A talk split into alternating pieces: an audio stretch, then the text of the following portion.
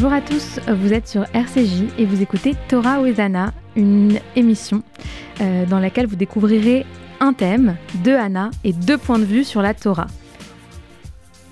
Alors cette année, on a un peu euh, changé de format. Euh, Anna va vous en dire un peu plus.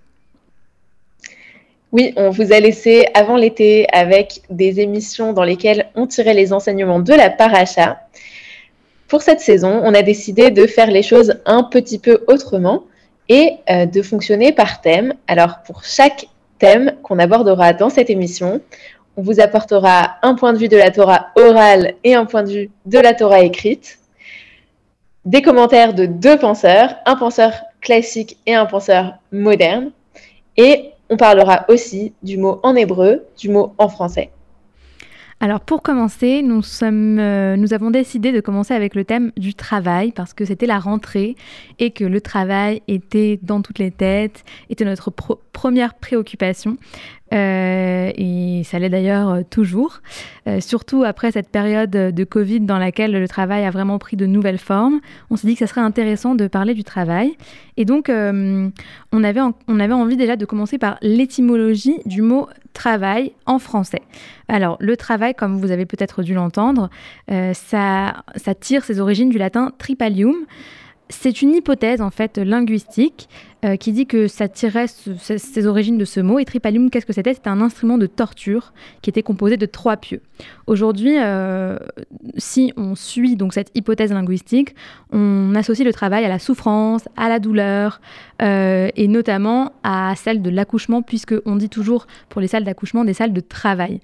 Donc le travail était associé à quelque chose de, très négatif qui nous fait souffrir. Il y a évidemment d'autres hypothèses linguistiques qui se sont formées pour euh, ce que vous pouvez vouloir dire le travail, notamment une qui, vous, qui parlerait du, préfixe autour duquel s'articule le travail, donc tra, et qui exprimerait euh, la notion d'une résistance et qui serait relative euh, à la manière dont on traitait les animaux. Donc ça reste toujours quelque chose, ça reste toujours des idées de résistance et pas vraiment des associations positives. Et en hébreu, Anna, est-ce que le mot travail a des associations positives ou négatives? Alors, c'est assez drôle en hébreu parce qu'en fait, le mot travail, avoda, a à la fois euh, une valeur très négative, puisque euh, les esclaves sont appelés les avdim, donc c'est cette même racine, ain, vet, dalet. Euh, et en même temps, le travail donc, qui peut être vu comme un esclavage, comme une forme de, de soumission presque comme à de la torture, comme en français, le mot avoda, en même temps, est associé au culte divin, puisque le culte est aussi appelé avoda. On parle de avodat Hashem, de culte de Dieu. Euh, et donc le travail, euh, voilà, semble très ambivalent. Ce mot de avoda est très ambigu, positif, négatif, on ne sait plus trop où on en est. Et c'est justement peut-être ce qu'on va voir quand on va euh, traiter du travail plus en profondeur.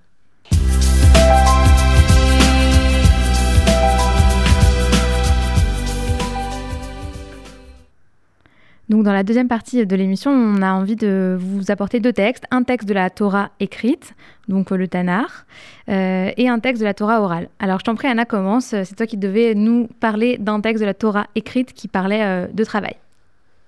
Absolument. Alors, j'ai un peu triché, j'avoue. Je vais juxtaposer deux passages, mais deux passages très courts et issus du même livre de la Torah, de la Genèse, parce que c'est là que tout commence en dans la relation d'amour-haine entre l'humanité et le travail.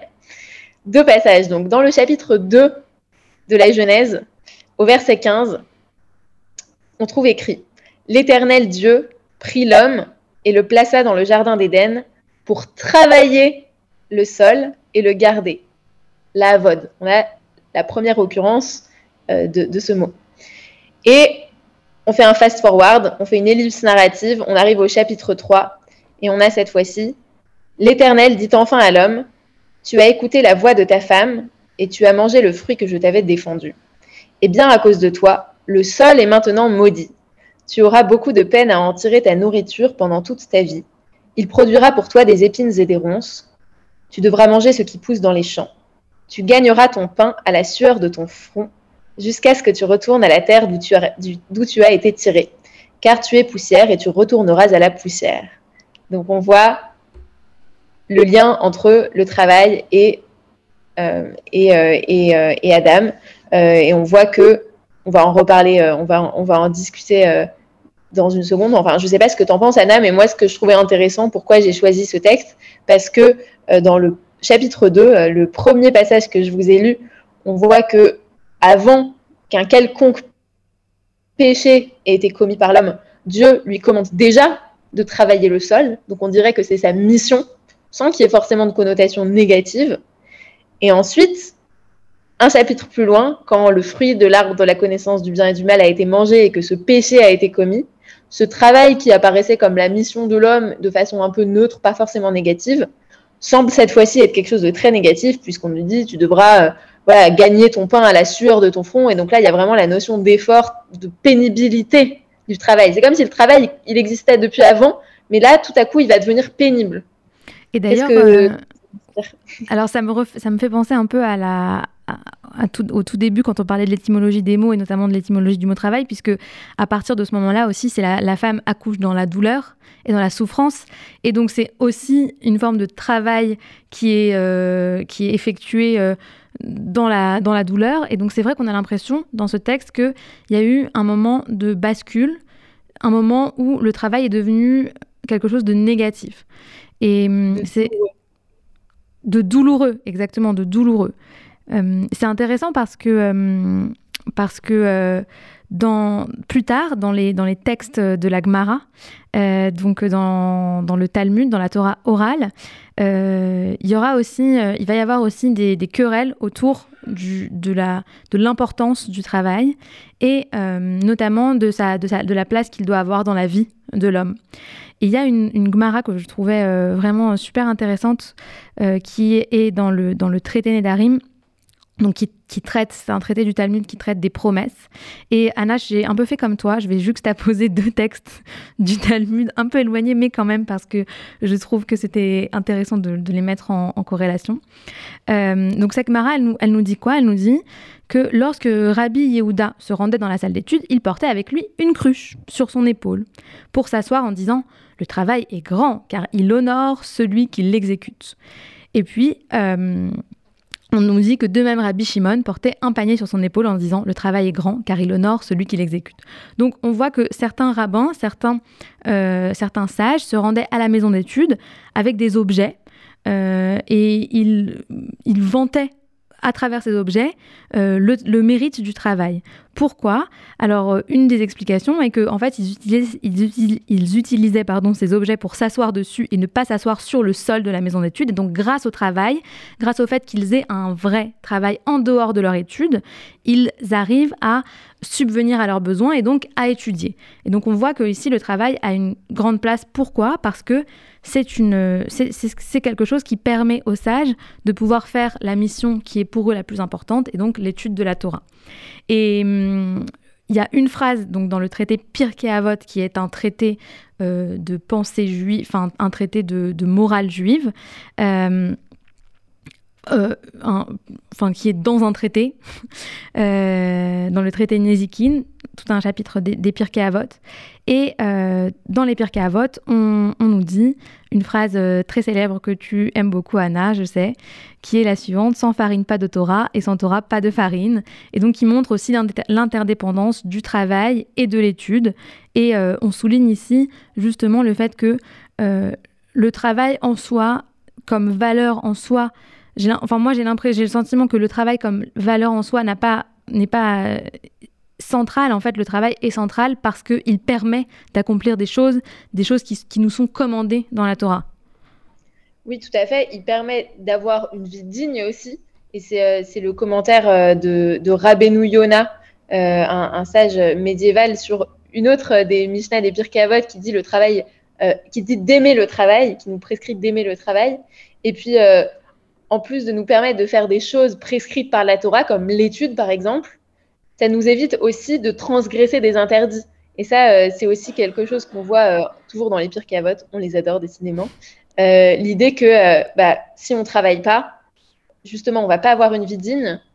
Et finalement, on va être poussé à voler, peut-être à, jouer au jeu, à, à, faire des paris. et finalement à toutes sortes de péchés par la voie de, la pente glissante, qui est souvent une, façon de penser de nos sages. Et donc, quelqu'un qui ne travaille pas, qui n'a pas de quoi se sustenter, qui n'a pas de quoi vivre dignement, va être poussé à transgresser, à transgresser de plus en plus euh, les interdits de la Torah. Donc, à la fois, euh, travailler, ça va permettre d'avoir euh, suffisamment de, temps ensuite pour étudier et pour faire d'autres bonnes choses. Et en même temps, ça va éviter de faire des mauvaises choses, des choses interdites. Et d'ailleurs, c'est vraiment euh, j'ai l'impression que tu parlais tout à l'heure de dignité et j'ai vraiment l'impression que c'est le sens de cette Gomara en fait qui dit que elle, elle en fait deux, deux, sages qui arrivent et qui grâce à la manière dont ils, gagnent leur vie arrivent à étudier en n'étant pas assis sur le sol et donc à, à étudier de manière digne. Et euh, je trouve que c'est vraiment tout le sens euh, du travail dans, dans le Talmud même s'il y a des, querelles hein, entre, entre les rabbins, certains euh, estiment qu'il ne faut pas travailler à côté de l'étude et d'autres estiment que c'est extrêmement important, c'est indispensable. Absolument. Euh, je pense ensuite qu'on peut, on peut pas parler de travail, enfin je ne sais pas ce que tu en penses Anna, mais moi quand, quand, quand, je pense au travail et au judaïsme et à la Torah, je pense immédiatement euh, au Shabbat, à la notion de, Shabbat. C'est c'est quelque chose qui est très spécifique au judaïsme, qui est très central dans le judaïsme. Et je trouve que c'est vraiment euh, une, toute une façon, toute une philosophie du travail finalement, le Shabbat. L'idée que euh, on doit faire une pause, euh, quoi qu'il arrive. c'est finalement c'est pas intuitif parce que quand on est en train de faire quelque chose, on a envie d'aller jusqu'au bout. Et finalement, le fait de devoir s'arrêter au milieu, quoi qu'il arrive, le, au moment où, Shabbat entre, ça pousse, ça nous pousse à, relativiser le travail. Et finalement, c'est peut-être, ça rejoint peut-être ce qu'on dit, parce que si le travail, c'est on doit le voir seulement comme un moyen pour ne pas transgresser et pour pouvoir étudier, pour pouvoir être digne, il faut surtout pas perdre de vue ça, que c'est juste un moyen et ne, pas euh, commencer à le prendre comme une fin en soi et devenir obsédé, obsédé du travail qu'on fait. C'est vrai, tu as tout à fait raison. On peut tout à fait relier ces, deux choses. C'est très intéressant de se dire que finalement, il ne faut pas que le travail devienne euh, une avodazara, donc un, on, peut traduire ça par, euh, on utilise le mot travail en hébreu, mais on peut traduire ça comme euh, l'idolâtrie, comme euh, voilà l'idolâtrie de de son travail, ça serait tout à fait anti-Torah finalement, puisque on nous, on, voilà, on nous enjoint, on nous invite toutes les semaines à s'arrêter et, aussi certainement pour une, évidemment en premier lieu pour euh, un repos euh, physique et, une santé, une santé euh, mentale et physique, mais aussi peut-être philosophiquement parlant pour ne pas s'accrocher à son travail de, façon à ce qu'on on ait l'impression qu'on ne puisse même pas s'en séparer pendant 24 heures.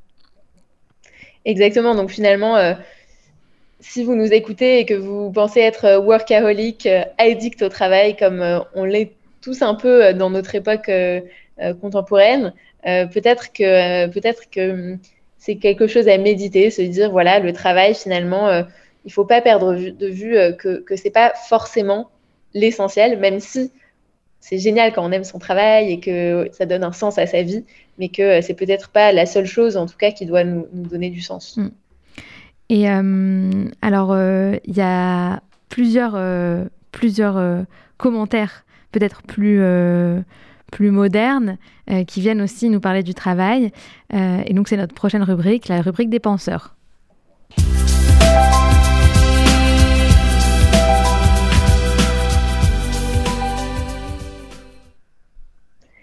Alors, dans la rubrique des penseurs, on va commencer par un penseur ancien j'ai choisi un grand classique pour commencer, Maïmonide, le Rambam, un penseur, euh, un commentateur immense, un monument des commentateurs juifs euh, du, Moyen Âge en Espagne.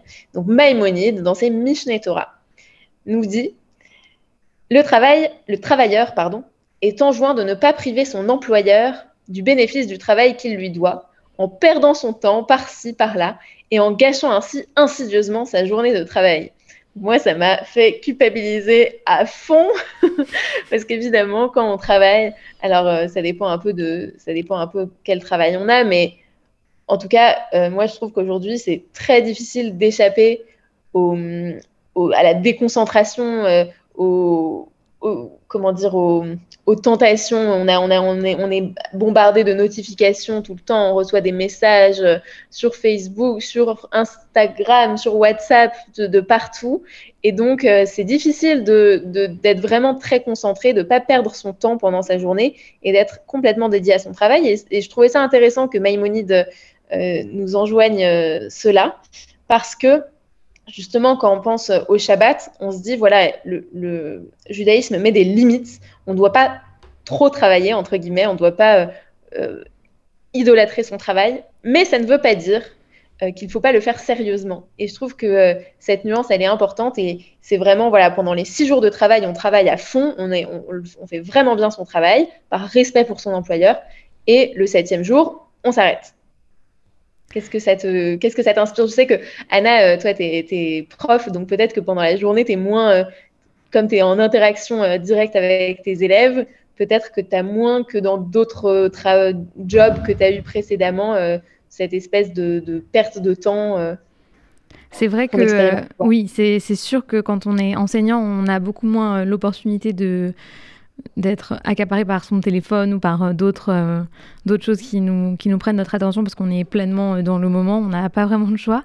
mais, mais je comprends tout à fait ça et, et, et, ça En fait, la vision de Maïmonide, j'ai l'impression qu'elle s'oppose un peu à la vision que j'avais envie d'apporter, du commentaire que j'avais envie d'apporter, qui était un commentaire d'un penseur juif moderne que vous connaissez tous, Karl Marx, et qui lui, évidemment, est un, grand théoricien euh, du travail et pour qui le travail a vraiment une place tout à fait euh, particulière. Alors dans le commentaire de Maïmonide, j'ai l'impression qu'il y a un peu cette idée que euh, il faut surtout pas faire perdre de l'argent à son employeur parce que si on est un peu oisif et qu'on ne travaille pas à 100%, alors on fait perdre de l'argent à la personne qui nous emploie. Alors que pour Marx, dans la vision politique qu'il qu'il a du travail, il estime que la seule valeur marchande d'un bien, c'est euh, la quantité de travail qui a été euh, investie pour sa production. Euh, et donc qu'en soi, simplement en soi, ce bien n'a aucune valeur si, si ce n'est celle qui a été investie dans la, dans la quantité de travail produite par le travailleur. Et que donc le travail crée de, de fait, de facto, avec le travail crée une relation déséquilibrée entre les personnes qui détiennent le capital et les personnes qui travaillent, donc le prolétariat et la, la, bourgeoisie. Et il décrit ce déséquilibre en fait euh, par la phrase suivante qui est assez cynique je trouve. Euh, l'un a aux lèvres le sourire des gens importants et brûle d'ardeur affairiste, décrit Marx. L'autre est craintif, rétif, comme quelqu'un qui a porté sa propre peau au marché et qui maintenant n'a plus rien à attendre que le tannage. Comme si euh, la vie de l'un était complètement euh, déconnecté de la réalité de, l'autre, duquel euh, voilà le, travailleur toute sa vie dépend de son salaire, toute sa vie ne dépend que de ce travail, alors que celui qui détient le capital euh, en est beaucoup plus détaché. Et donc j'ai l'impression que c'est vraiment une vision opposée qui, qui s'oppose là ici à Rambam, où Rambam vraiment encourage à bien travailler pour celui qui est propriétaire du champ dans lequel on doit travailler et, surtout ne pas euh, et surtout, euh, voilà, ne pas regarder ailleurs, à droite et à gauche, alors que Marx, lui, analyse le travail comme étant la, la relation de travail dans le système capitaliste, comme étant de base une relation complètement déséquilibrée. Oui, en fait, c'est comme si, euh, pour Marx, l'employeur le, vole le, travail de son employé, alors que finalement, pour Rambam, c'est le contraire, c'est-à-dire que quelqu'un un, travailleur qui ne serait pas entièrement à la tâche pendant toute la journée volerait en quelque sorte l'argent euh, de son employeur. Donc finalement, Maïmonide a une vision beaucoup plus euh, euh, qui accorde beaucoup plus d'importance au capital, peut-être beaucoup plus beaucoup plus classique, beaucoup plus de droite. Finalement, est-ce que Maïmonide était de droite? Ça aurait pu, ça aurait pu. Mais en tout cas, il s'oppose à cette vision marxiste du travail. Euh, Peut-être que pour une prochaine émission, on pourra faire Rachid de gauche, Maïmonide de droite et vous proposer euh, une vision euh, un petit peu simpliste des choses de façon assumée. Tout à fait. Alors, notre émission va bientôt toucher à sa fin. Avant ça, on va vous poser une toute petite question. On va voir si vous avez bien été attentif. Euh, vous pouvez nous répondre sur nos réseaux sociaux, euh, sur Torah Wizana sur Instagram et Lada Hat euh, sur Facebook. N'hésitez pas à nous envoyer un message pour savoir si, voilà, pour répondre à, la petite question qu'on va vous poser. La question est la suivante. Rabbi Yehuda, dans notre Gemara, se rendait à la salle d'études avec quel objet? Avec quel objet se rendait Rabbi Yehuda à la salle d'études Voilà, c'était euh, la, la, question du jour. Et puis euh, voilà, on, était ravis de vous retrouver cette année sur la radio RCJ, euh, sur les ondes d'RCJ, qu'on remercie encore de nous faire confiance. on va vous quitter en chanson. On vous laisse en chanson avec une chanson israélienne de 1983, qui est une adaptation d'un poème de 1932 du poète israélien Chaim Nachman Bialik. Et c'est une chanson qui fait l'éloge du, travail comme base du projet sioniste. On a dans le groupe qui chante des chanteurs très célèbres israéliens comme Yehudi Travitz ou Shem Tov Levi. Et vous verrez, le refrain est Lemi Toda, Lemi Bracha, à qui nos remerciements, vers qui vont nos bénédictions? La Avoda, Velamlacha, vers le travail et le labeur. Donc c'est une chanson qui fait l'éloge du travail. Et avant que vous l'écoutiez, euh, on vous dit à dans 15 jours. Et dans 15 jours, on vous parlera cette fois d'amour. Si vous avez envie qu'on traite un sujet en particulier la fois suivante, une question que vous vous posez et à laquelle vous voudriez avoir des réponses liées à la Torah, n'hésitez pas à nous écrire, encore une fois, sur Instagram Torah Widana ou sur Facebook Ladaat.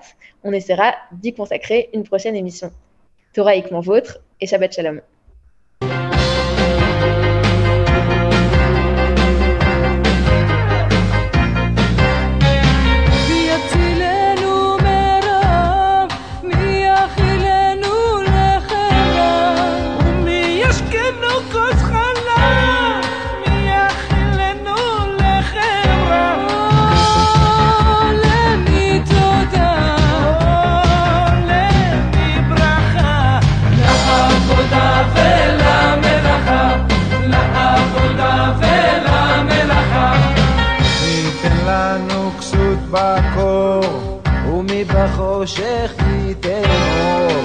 יא עלמא היא מן הבור, ומבחושך היא תאמור.